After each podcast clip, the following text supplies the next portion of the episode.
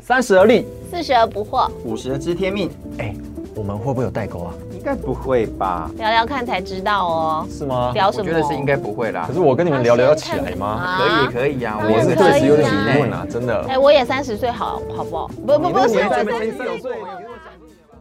欢迎回到而立不惑知天命，我是正一。 我是康康，我是宪平，欢迎大家回到我们的节目，我们想要透过不同的年龄层、不同的性别，聊聊啊、呃对一些事情的看法，嗯啊、也擦出不同的火花。嗯，那我们今天要来聊聊小迷一本呃前阵子很畅销的书，这本哦书叫什么呢？有钱人的习惯和你不一样。哎呦，十个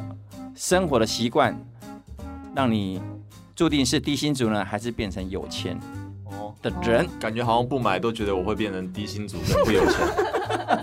逼我一定要买是不是？哎、其实我觉得啊、呃有有钱人的想法有时候常常跟我们不太一样等哦，一下什么什么有钱人？有是很有，钱就是人很有 money 的那种有钱人。很很有 money。我们现在先聊聊嗯、呃 money 好不好？哦，心灵层面的，我们留着晚一点再来聊聊。哦啊，对对对。那康康，你知道吗？呃，我有一个朋友，他在啊、呃房地产工作，嗯，然后他们卖的买得起八千万、一亿的，算是有钱人嘛，对不对？嗯算吗吗哦，算嘛哈、嗯，那你知道为什么他们的豪宅都要标准配备是三个车位？因为他们有三台车哦，哦，是这样子吗？是吗？我也是觉得很奇怪，因为我们没我们不是有钱人，我就说 还，还是那个车位要卖给别哎、人？对他他随便一个车位也是几百万呢，对不对？对啊，是是是是不是有钱人家里车很多？哎、我当初也是这么想。嗯还是说他们的朋友也需要停？对，他们是怎样，你知道吗？他说、嗯他们通常啊，他们能买的那个上亿的豪宅的啊、嗯，就是一个车位啊、哦，老公停；一个车位跟老婆停，对，那另外一个车位空在那边放车，因为他们有很喜欢的车子要要放在那里。哦好，车也也是啦，更更多的他们是留在那里呢，干嘛是等着朋友来停。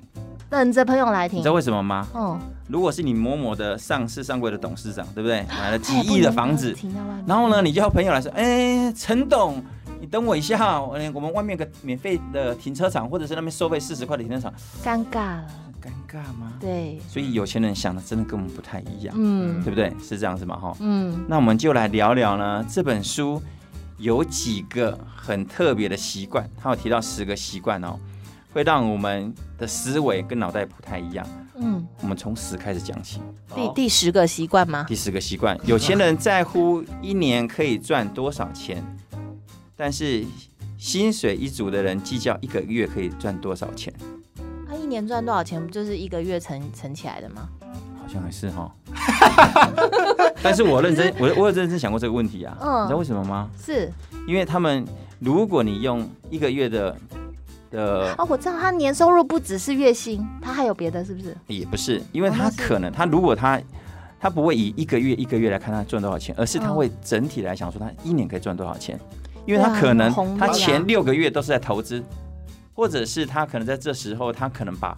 他的钱丢在这个地方，他根本前六个月都是亏钱的。但是他知道哦他十二个月之后会赚多少钱，哦，他把他的这个时间跟他的目标放的比较长远呐、嗯对他是全盘来看的，而不是大部分可能月薪的话，就是我这个月怎么样分配。嗯对对对对，变成是我就算前六个月都亏，我也不怕，因为我知道我后面六个月可以把那个亏损赚回来，然后再更多的收益哦。这就边是收入的方式也不太一样啊。对啊，嗯他这边有个例子，就是说，如果呢，很多的呃如果是一般的呃薪水，呃一组的，他们会想说，我启动一个理财计划，我一定要在一个月看到效果，嗯，哦所以才很多的他们就是呃在股票上当冲啊，或是快速买进买出啊，他只要赚个差价，赚个三千五千就开心就走了。嗯但是如果有钱人他们会觉得说，我可能要放一年的计划，而且他碰到问题他也不轻言退缩，哦所以为什么常常股市会讲说逢低买、逢低买进、逢高卖出？但是几乎百分之九十的人都是逢高被套牢对，都被套牢，因为他没办法等到一年之后，因为他嗯一直在亏钱，他说不行啊，我再亏下去我可能什么都没有。嗯我觉得这主要是心态上的不一样哦，在这个地方，他就是把他的时间就是放得很长啊，他不对啊是对啊放长对啊线钓大鱼，我现在就是立即要有点像延迟快乐延那种延迟享乐，对延迟也是享乐这的种感觉这种态度。我对感觉那个眼光也要很准啊，嗯他也很相信他自己压的这个是对的啊、哦，对啊，就不会很被一些小小的震荡，应该说他就很不会去紧张做一个一些比较很短线的胜率低、赌博性质比较高的吧。嗯嗯嗯就是嗯可能这个股票明明就知道你这公司不一定营营营运的好，嗯，然后就是被大家炒作起来的，但是我就是为了想要赚短期的利益，我又投下去，然后我也马上就是冲进冲出，然后现金一一卖出我就超现金一，这也波不一定啊。可是了解我觉得这也是操作方式的不一样而已啦，不能说这就是一定是有钱人才会对嘛这样操所以我作。们我们是参考看看嘛，对因啊为也也许我们可以开始思考这个习惯是不是可以让我们一点值得学习的地方嘛，对不嗯对？嗯，对，那眼光再放来长远一点。对，再来的第九个的习惯是有钱人谈观念，所谓的谈观念是指什么呢？这个他没有写的很清楚。我这样子理解哦，就是说有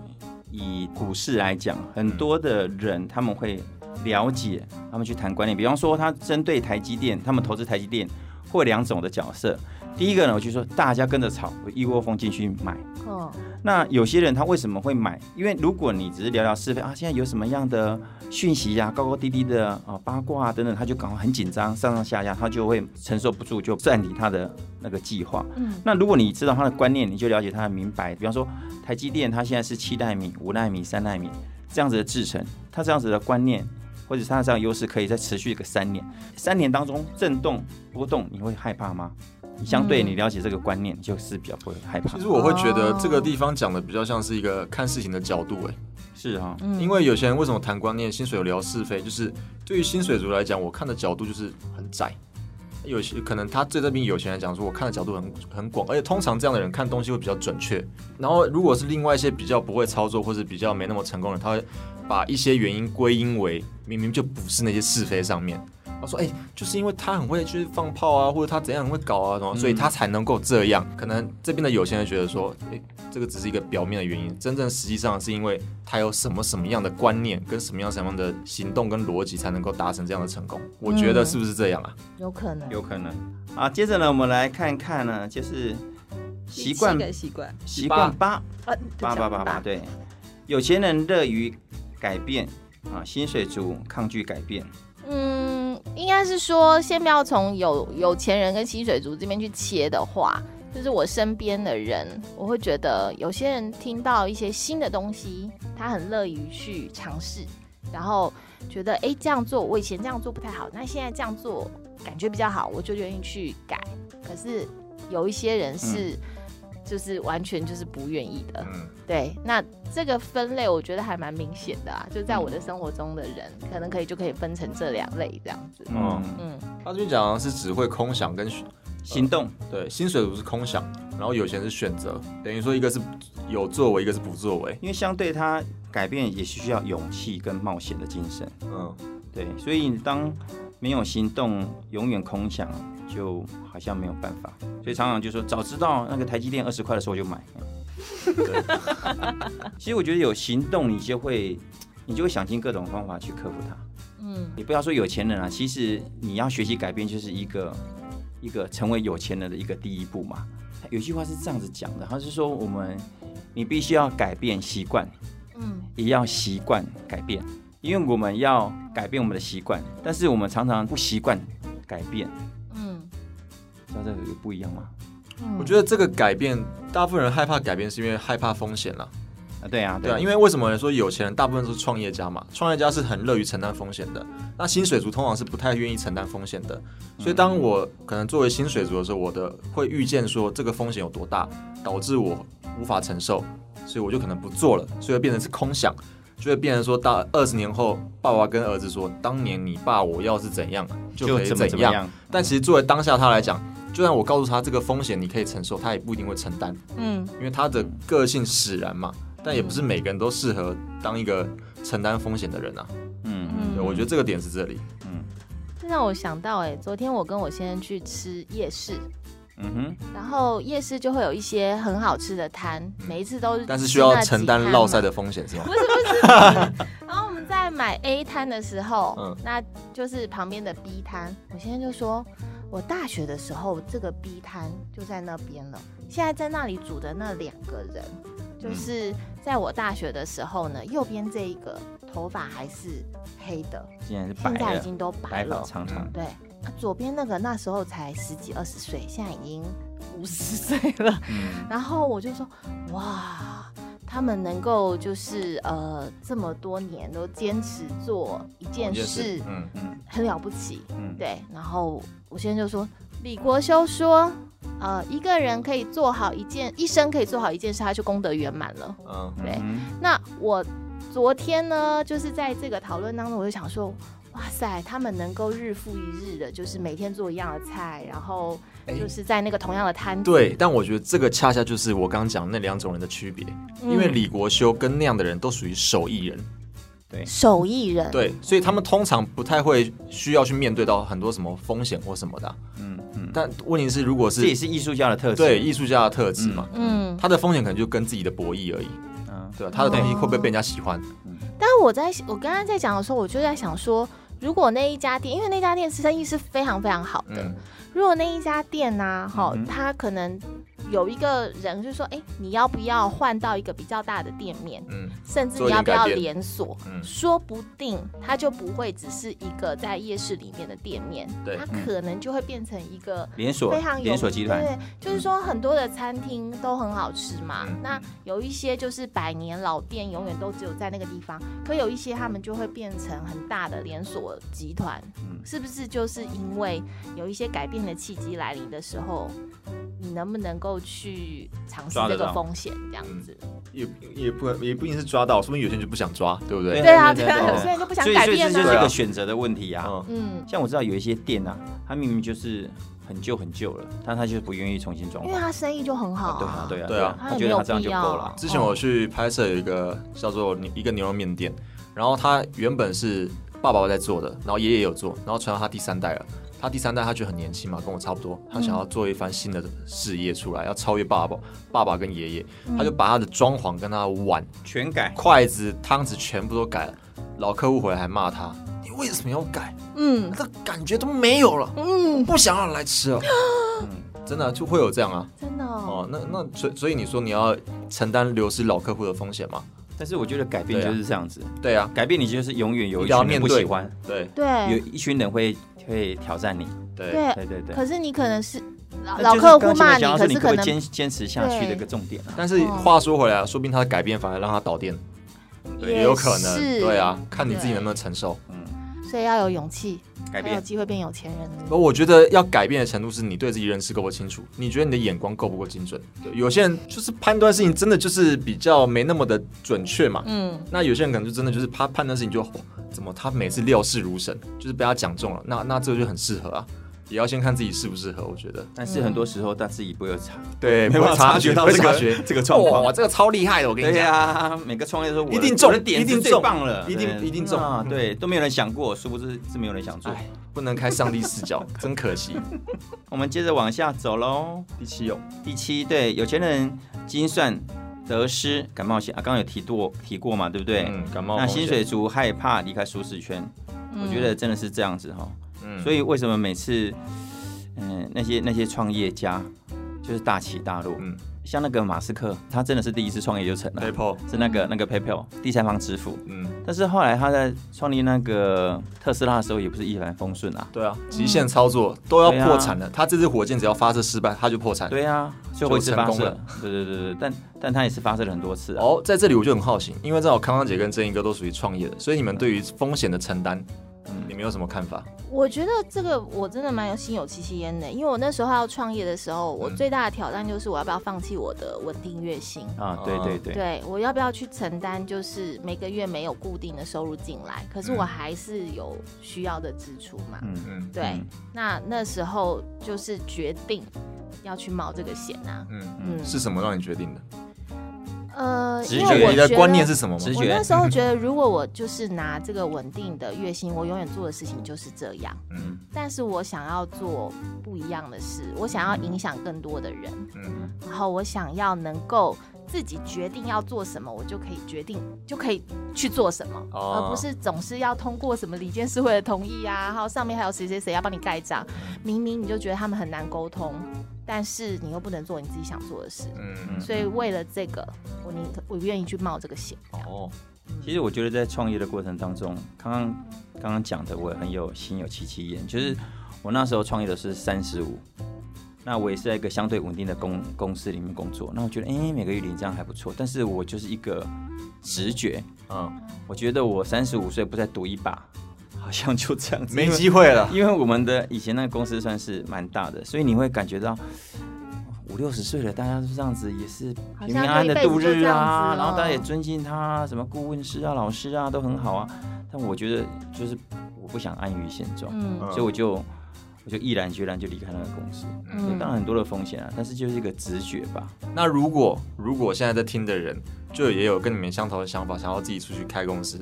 你们会有什么觉得对于风险的承担给他建议吗？如果是我的话，我会想要问的是，你清楚你真正知道你要你要做什么吗？嗯你到底为何想做这件事？如果你只是因为觉得我要做老板，我不想要听命于人，我不哦想要、呃这个规律的呃我上下命班由，我不离不由板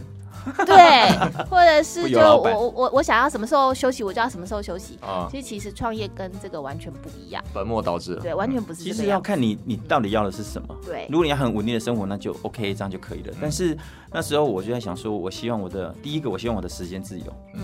时间相对会可以自由。当然，你承那受的你后压来力会发更多现啊你。花的时间比以前反而更更不多，自由但是你稍微有点弹性，是啦啊对，这样你可能对有财富自由的一个可能性，是这样子嗯。对呀，对呀。嗯，那接着呢，我们要第六啊第六个第六个，有钱人会不断的学习，让自己成长。薪水族在毕业之后就不愿意学习，但我觉得嗯也不一定不吧，一定。啦。对对对啊对对对，通哎、常这个书很不友善哦。哦，哪个出版社的？对啊， 怎么一直好像看不起薪水族啊？嗯，没错，就是，但但我我自己会觉得，我真的很想要大量学习啊，真的是嗯从创业之后、哎、啊真的真对的。哦就是因为创业之后反而会觉得好多事情都要自己来，对不对？对，就想说，哇，这个真的要学一下，哦就是、那越学越想学，哦，越学就越发现自己的不足不够，够。嗯哦，然后我甚至还回到我以前的科系去上课，然后想说，哇，以前都没有觉得这老师有这么多东西， 嗯，自己以现前在没听出来，还以为老师不过如此。后来长大之殊后不知出，面老师请受我一拜。对，哎创业了回去听，又觉得哇，老师好有料哦，就哦是我每一次都很珍惜可以回去听那一点点的时间，嗯，对嗯，就是真正知道自己很不足的时候，就开始学习了。那宪平呢？你会不断的让自己学习成长吗？后来我本来就是一个比较好奇的哪人啊、有你大学的时候很爱玩？我说真的，我大学爱玩，但是我还是很好奇，就是接收各种资讯。哦，真的哦，就我在玩的同时，还是有一些经验的那个加入增加 嘛。可是那个就是说你很有意识到，就是就是。上课的那种，就是那个嗯一个课一个课一个课一个课去听的这种，因为我不太喜欢一个课一个课去听的那种，我反而、像我有时候上课我不上自己学院的课，我还跑去别的学院听课。哦，但一方面是那个学院那个时候有女生比较漂漂亮的女生，然后另外一方面，另外一方面我就觉得说那个课有趣，比如说我会去上那个国贸或是气管的课，嗯嗯因为我就想要知道哦，他们老师在讲什么，跟那个是客人是怎么样的，我就听一听，我就随便上。那自己有时候法学院的课我反而就没去听，嗯嗯那都不一样。我就是看我自己有兴趣的，在大学的时候是这样，嗯，可是这样也会有一个缺点，就是比较不系统。那就你现在有比就较你这边会了解，现在我就是想要补足这个系统啊，所以我就会开始有有课程的规划去学习啊。嗯嗯，因为有时候不系统，就是这边会断掉，就不知道它为什么会这样发生。对前因后果，不是对对对对对对嗯对，嗯虽然就好像就懂一点，但到底为什么，你好像推断出来也不一定是对的。嗯所以有时候系统还是蛮重要的。嗯系统性的学习也是蛮重要的。对，嗯再来呢，我们看看习惯，嗯五呃，习惯五，对，有些人会掌握时机，为自己赚大笔的利润。薪水族希望安稳，每个月领固定的薪水。哦，嗯嗯，有哎，意思。哎呦，嗯哦，其实我想有很多薪水族，他们也是在看时机啊，也还是在努力要赚非突破薪水以外的收入啊、那我觉得其实看到现在为止，我觉得这是一个人生的选择，哎，嗯就是你选择安稳也没有不对，也许你个性就适合啊，其实我我觉得我们可以用个角度来看哈、就是说我们也不要先把有钱人跟呃薪水族贴个标签。对啊，我嗯们不要说哦，有些人就是哦高高在上，然后怎么样？那薪水族好像就是低人一等，我觉得也不尽然，这是个选择。当嗯，搞不好你会觉得你是一个很稳，你希望稳定，然后薪水族，然后但是你们家却和乐融融，也很好啊。是因为我觉得从这个角度切入，我们才不会就是哇，对啊，薪水族好像是矮人一等，有钱人都特别了不起，对不对？对啊，对啊，清水族王没什么错嘛，那我们不聊这个了。 OK，那我们直接来到习惯室。那习惯室，我们先卖个关子，我们最后再来聊聊习惯室啊、好哦那我们先跳过，我们看一下习惯三：有钱人慷慨不亲力亲为，拥有许多消极收入。什么叫消极收入？就是就是被动什吗？么对啦收房租啊，哦， 太消极了啊，应我该觉得是这个被动消收极入我很喜欢的。收集还有呃消极还有收入，真是不错哦哈、啊，或者是说你出书了以后，书单里面躺着有版税啊，哦这就是消极极收入，他们极消极的对，对它是英文翻过来的啊，嗯嗯，被动收入嘛，对对，那薪水族吝啬，只能靠自己，顶多两个积极收入对啊哦。对， negative 他他这跟边的 positive 积极收入可能就是说。卖劳力吗？对啊，因为你刚刚有我们提到现在不是流行斜杠吗？其实你怎么在斜，还是只时间就那么一点点而已。嗯你就是你今天上班完之后呢，再去打工，再送外送，你还是只有一点点时间而已那。这个我就想到好像也是蛮有名的案例，比如说一个一家一家店，可嗯能是卖饮料或者吃卖东西吃的东西啊，就一对夫妻，他们就可以做完全部的事情，但是每天累死累活的。是，嗯对，然后跟他去请两个员工来，但他们赚稍微少一点，然后再去把另外的钱再投到开另外一家分对对对对分店的概念是一样的。对嗯嗯嗯，其实我觉得这一点我的自己的感受蛮深入的，蛮蛮深刻的，嗯，就是我现在是执行长的身份嘛，嗯哼但是其实当刚创业的时候，就是我跟我的共同创办人，你要把所有公司的事情都要你下来全部都做自己做，嗯对。但是在呃渐渐转换的时候，当我们越来越多员工进来的时候，我就是要学习把事情分出去。嗯那当然所所有的事情都我自己做最最快、对啊最，快但我也不可能做完所有事啊。嗯那现甚至到现在，我们很多事情我们必须要委外了。就嗯，是我发现也不能都由我自己的员工来做，那可能更耗时，然后嗯也不一定有省到钱。对，所以就是我在想，就是说那个思维，就是说我们不是一定要劳力去赚到这些钱，嗯而是可以透过合作、联盟嗯或者是寻找专业，对然后嗯让这个利润变得更大嗯，这样。其实他这边在提的应该就是是不是有一个他他提到的就是不签立新闻，那表示是一个团队啊。 team 对的不对嗯概？对念 team 的概嗯念。然后这边的说，第一个薪水族他只能靠自己，因为他觉得，比方说这十万我偷偷我赚最好了，但他却没想到说我只要赚两万，嗯，但是我建立二十个团队，我就可以赚二十万，是等等之类的，对是大概是这个概念。嗯嗯好，接着我们来看一下习惯二：有钱人专注于全部财产的增加，薪水族只关心工资涨幅有多少，全部财产的增加，整体的资产呢、应该是说他的资产。我不是有钱人啊，但我也蛮关心我全部财产的增加的， 可能是财产不够多是不是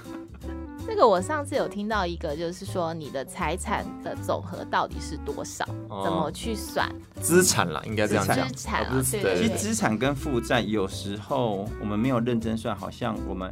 有很多现金，但是认真盘一盘，其实没多少哦现金。对，因为啊还要这是看一你有把笔没资有产加进来，对搞你不有没有好。贷款嘛？对哦对对对对对这一切都在里面，这样对子。，那贷款你可不可以再拿来再利用？嗯也是一个，我最近有一个新的学习，但不知道这样对还是不对。嗯比方说，我之前有呃做一些理财性规划的保险，那它比方说可能是六年期，六年期完之后呢，加一加完之后也有可能有两百多万的一个每、每年每年这样付。那以前我就会就想说啊，那把这个钱就是存进去，等到时候再说了。但是从去年开始，我就开始学习说，哎，比方说啊，我去，比方说这两百万好了，这两百万是我存进去的钱，我们一直放在那边，让保险公司利用我们的钱去赚钱，还是呢，我习我学习把钱借出来嗯再利用？嗯我想过这个点哦，因为比方说好，呃，某银行他们那时候在推的时候，这原本这是两百万是我的钱没错嘛，对不对？嗯我不动，永远两百万在里面，但是呢，我却把它借出来，它那时候的利率是二点九五帕，年利率二点九五帕，但是呢，我只要做一个投资或者是一些我觉得还蛮稳定的一些投资标的物的话，它一年可净赚可能是六 percent，哦那我前后不是多了三三个 percent 了吗嗯超？过那还不三包含它整个的成长，搞不好一年会多出个八个 percent、十个 percent。那我可以选择把钱依然放在那边，让我的钱放在那边，让保险公司继续去使用，还是我把钱存进去，我再把它借出来，我中赚中间这个差价。嗯，那他这个地方有提到一个点，就是我觉得还蛮蛮值得跟大家分享，就是说驱使金钱为你工作，别为金钱劳劳累。哦刚刚我不要说我把钱拿出来，他就帮我所以要找一个叫金钱的员工，对对对对对，信金想要比帮较我钱工。作。对，接着呢，我们到习惯一，有钱人习惯往好的方向思考，进入好的循环；薪水族经常朝坏的方向抱怨，陷入坏的循环。其实我觉得不要从有钱人薪水族去区分，也是应该说生而为人，真就要这样，对的不。对？对，有真的是你身边有些人，你就会觉得说，他碰到困难的时候，他的第一个想法就是我怎么解决，嗯我下次可以怎么做，对我现在可以怎么弥补嘛。嗯嗯可是也有另外一大群人，他第一件事情就是先抱怨，都是因为谁，所以这样哦从永远都不怪是东我怪的西，怪错，环境，怪爸爸爸妈妈，对怪他们家的小狗。就是不会怪自己。对，就不自省这样子。最后呢，我们来到习惯习是惯四，刚刚卖关子的嗯那对个，习惯是他有提到说，有钱人做钱的主人，乐于分享不计较；薪水族受金钱控制，分毫计算怕吃亏吗？嗯真的是这样子？吗？刚刚你觉得嘞？我怎么觉得？嗯，怎么真的觉得正好相反，对不对？是说，我也觉得不是用有钱人跟吸水族去划分，嗯就是在我身边有非常抠的有有钱钱人，人嗯，也有我觉得其实他并没有这么有钱，但是他非常的大乐方嗯于分享。我就我有很呃很好的朋友，就是有一次就是听到我的儿子说，就是他喜欢喝鲜奶，嗯然后呢，我儿子就说啊，可是我们家都没有鲜奶可以喝啊，都是喝奶粉。然后我的那个朋友朋友就问说为什么？我说因为爸爸说要省钱。OK，然后然后那个朋友就觉得哇，呃，这个爱喝鲜奶就要给他喝啊，他就跟我儿子说，以后你的鲜奶我帮你包办。 然后我们那时候想说，还有这回事哦，嗯就真的，我我们我们从那个时候开始，每一个月哦，这个朋他友都会他自真动的配给过来他真的会鲜奶。买那个 Costco 的那种两大瓶啊，我知道。我知道哦鲜。奶过来给我们家等一下孩留个子，地址给你。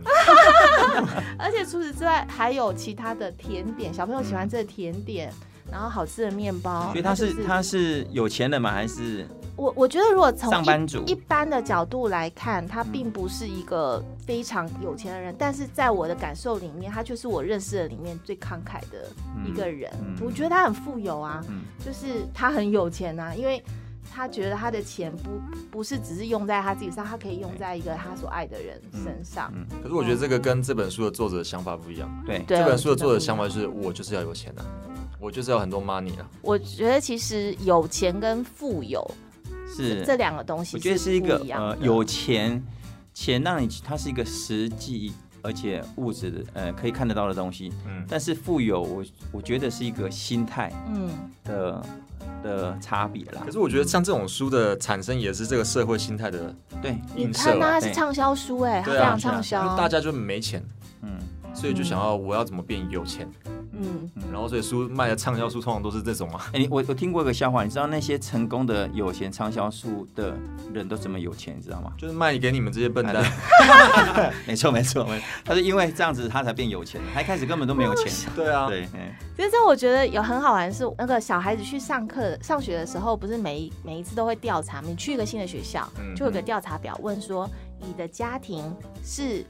小有钱康，还哎是有吗小康？真的吗对我怎么都没有填过我以前也填过，小康再下来还有一个，呃就是一般什么还是什么平什么东就西是的，对，就是他其实有一个嗯嗯分低级收呃入还是低什么之收类入的，或什对么对的对。然后我们家的孩子都会排问我说：“妈妈，我们是属于我小时候就哪一种问过，对，然后结果你是哪一种？没有啊，我就不管什么，我就填小康啊，因为我小时候就已经觉得就已经很懂了嘛。嗯我不管怎么样，不管是有钱没钱还是怎么样，都填小康，为什么？不会出错啊。啊对哦，不会出错。对啊，啊，填有钱人，呃，学校常常会叫你捐钱嘛，对不对？然后呢，你要是填那个低收入，呃低收入会被很老师会被老师或被、对啊呃用异样的眼光嘛。然后你自己也会觉得哦，对嗯我是低收入户，然哦后他们填小康，对，大家都是小康。哦，其实你只要不是低收入户，应该大部分人都会填小康，因为低收入户是因为要拿政府补助嘛。嗯哼，那只要填小康，大部分我觉得百分之九十几啦。嗯我觉得我觉得填这个就是一个不知道哪个笨蛋想出来的。真的啊、你不觉得这是一个哪个笨蛋想出来的我吗？不知这是道一为个什么要做这个调查，让小朋友从小就意识到说，嗯金钱才是唯一的硬道理。或者是说金钱要呃家庭是要去分级的，嗯对这个分级的方式是以阶级被分出你来了的对，家你庭的收入对来你的做。资源，你有多少钱？那时候小孩问我嘛，嗯然后我就说小康啊，他说为什么我们是小康？我说你有觉得我们想吃什么不能吃吗？对啊，或者是没你有觉得你但想我要什觉得那个么时候没有吗？产生一个问号哦，对就以这个来讲，嗯因为我们家以前有破过产啊，欠过债，然后还在天桥底下卖过牛肉面，我都参与过。嗯啊那个时候我如果要填那个，我就觉得很疑惑了，嗯既然是小康，那为什么还要做这些事情？嗯，嗯对，我就觉得哦，那所以我们在骗人，哦嗯我要装出一个好像什么样子给大家看到，然后所以老师跟同学才有可能觉得对我们是差不多的。嗯那小朋友都有这样的想法了。你在小时候给我们的未来的栋梁植入这个想法，所以你说设计出这个表单的人是不是笨蛋？他嗯就定义出这种对啊价你值为什观么给要定义出这所有种的价值观给嗯小朋友呢？是因为我自己我感觉深有体会，当时正好经历过那一段，嗯所以当刚康康姐你提到这个，我马上就炸真锅的了，嗯我马上真的炸了。真的。嗯嗯我哥也是欸、我哥说他小时候因为就是这个问题，然后我妈妈跟他说。哦，小康啊，所以后来啊，我哥哥他就觉得，我哥就觉得小康，那就表示我们不富有，我们没有什么钱。嗯，然后后来他的牙齿有矫正的需要的时候，他就觉得他不要嗯不敢去讲嗯提，他不要造成爸爸妈妈的负担。然后这件事情是一直到我哥哥快要四十岁，我们才知道他的心路历程是这个样子、哎嗯嗯嗯嗯哦，所以我觉得哎那你我这样讲会太分清了，不然我不嗯所讲。以所以所以以所以我们这本书就不推，对吧？不是，那回到这本 书，嗯其实本来就不应该把人直接划分为有钱对人跟低薪一分族为二，不是这样子去分人。好，那接接着呢，我 们所以因后为就哦这样子的，定义，其实我觉得有一点点太过于二分偏颇了对不对对对对，那好，我们来聊聊看，在我们心目中，我们讲说富有的人应该是要有什么样的样貌或行为？康康，你觉得嘞？那就回到我刚刚说的那个朋友嘛，哈、嗯哼但我觉得他在我心中就是一个很富有的人，就是呢，那个牛奶 是吧 OK，其实就是呃非常乐乐意去给予，分享，嗯，就是我看到他，只要有人有需要，他从来没有二话，就是就是去帮忙，对。然后他常常会说我很充足，我很丰富，嗯嗯对。我觉得当一个人啊，他从心里面就觉得我很丰富，我很富有嗯的时候，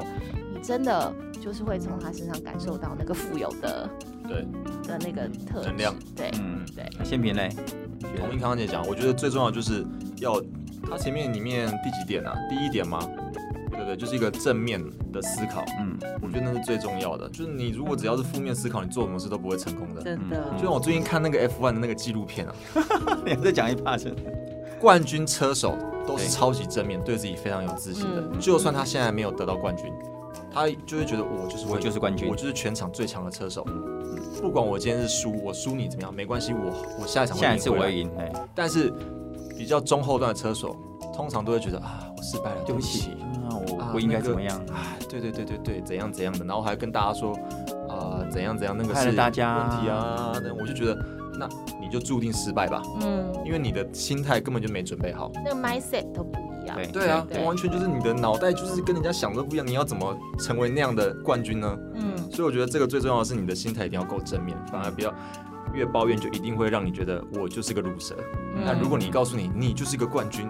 你就有可能成为冠军了。嗯，我自己觉得怎么样叫富有，就是说你常常看见你所有的，嗯而不是你看见你所没有的。嗯，当你看到你有的时候，你就是乐于给予；嗯当你给予的时候，你就觉得你真的是富有。嗯，我们生命当中也真的会有一些人，其实你看他也真的没有很有钱，嗯，但他就是像像你刚刚那个朋友，他就会固定送牛奶过来。就喜欢我们家孩子就对对对对对。啊，其实我觉得真真正富有的人是你乐于给予，嗯，对，而不是只是一直想要抓抓抓抓抓。真的，而且当你愿意给予的时候，你会越越给予，你会越引咎那种感觉。嗯，对，因为你觉得，哎、你可以成为很多人的祝福，成为很多人的帮助，我觉得那才是真正的有钱人。我们看到过很多的那种有钱人，但是他心其实却是十分的贫瘠，贫瘠。嗯但是我其实我在聊这这个话题的时候，我一直在想一个心态，就是说，其实我们有时候没办法富有或者真正的有钱人，是因为我们对有钱人跟富有有一种敌视或者是排富的那种心态。嗯嗯其实我觉得这个也要需要小心。嗯，为有钱也毕竟没什么错啊，对，但是毕对啊竟、毕竟你有钱的时候，你可以做更多的事情，对，而不是讲说啊，我我觉得那些人就有钱，然后老是做这些事情。但是嗯我觉得这本书有一个，我觉得值得我们去学习，说当当你有钱的时候，你可以预备好你的心态，你真的才有办法有能力给予。要不然我想说，我要帮助这个，帮助这个，呃，这个教育机构，帮助这个小孩，可是我可能连个三百块都拿不出来。那其实也是有点本末倒置，所以在这本书告诉我们说，除了我们呃我们的实际的有钱之外，我觉得我自我们自己觉得啦，就是说心里的富有更胜过于有钱。但是如果你没有钱可以支持，你反而是很多事情都做不到嗯对嗯结论还是还是要有钱，啊。对， 还是要 有不能不用太多啊，但就是知足常乐就可以，对不对？但但是你如果有钱的时候，其实你有一个对的心态，你是可以做很多很多的事之情前。有一个那个讲法是这样啦，我宁愿坐在 B N W 的副驾驶座哭，我也不要坐在脚踏车的后座上面笑。 就是这个这种这种书的概概念，你有没有觉得？哦，这种有啊点太、，那我太宁太愿两坐极了在脚踏车后面笑，我也不要对坐在但边是道之前上哭有欸。流传过这种话，哎对不对对？哦，所以就这个就是让人家觉得好像金钱至上嘛。对啊，所以所以但其实你心里很不富足所啊以。常常有人讲说，对啊你是不是可以成为金钱的主人，还是成为金钱的奴役？嗯，这是很很不容易判断的。应该是说人生的快乐跟你拥有多少钱是没有关系没有的。必然联啊系。没有必然的关系对对对那如果说你今天有机会，你可以学习，你可以投资，你可以好好的理财，嗯然后把你现有的钱嗯把它变得更多，何乐而不为？对因为你可以做很多的事，这不我们并不排斥这种事情，我觉得也蛮好的对。对，但是更重要的是，你可以拥有富有的心这灵种嘛心。态更是重要。嗯我觉得先把那个学校里面的什么小康啊那种先废除了吧。哦，你很气这个就对了，是不是？不是，我觉得都已经教小朋友的人还这样。好，当那老师教育部长，你对不对听到了曲宪平的心嗯声啊。现在教育部 长谁？出来供，叫他上我们节目。好啊，OK，那今天我跟大家就分享到这边，所以不管是你正在追逐梦想当中，还是你已经完成你的梦想，别忘了你一定要有一个富有的心态，嗯，一定要可以成，当你有钱的时候，可以成为很多人的祝福，跟成为别人的帮助。突然 OK 想到一个 slogan：资本永不眠。我是曲建平，我们下次再见，拜拜。